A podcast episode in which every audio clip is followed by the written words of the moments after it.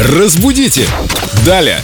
Две Елены под мостом. Да, у нас так сегодня начинается программа. Доброе утро, Юлия. Доброе утро. Здравствуйте, вы видели вопрос про мост? Да, я видела вопрос про мост И и... тоже вопрос от Елены. Двери или двери? Да, я как раз хотела вам предложить объединить то, что у нас касается ударения, проверяется всегда очень легко. Обращаемся к русскому словарю ударений. И находим моста, мосту, под мостом, о мосте, на мосту, мосты, мостов – это уже множественное число. Что касается дверей. Двери до двери у двери, но на двери, если множественное число, двери, дверей, дверями и или дверьми, норма допускает оба варианта, об этом тоже был вопрос, и, наконец, в дверях.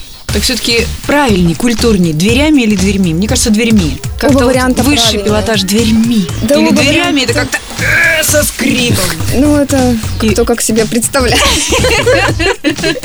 Вопрос воображения. Вопрос воображения, да. Норма допускает оба варианта, дверями и дверьми.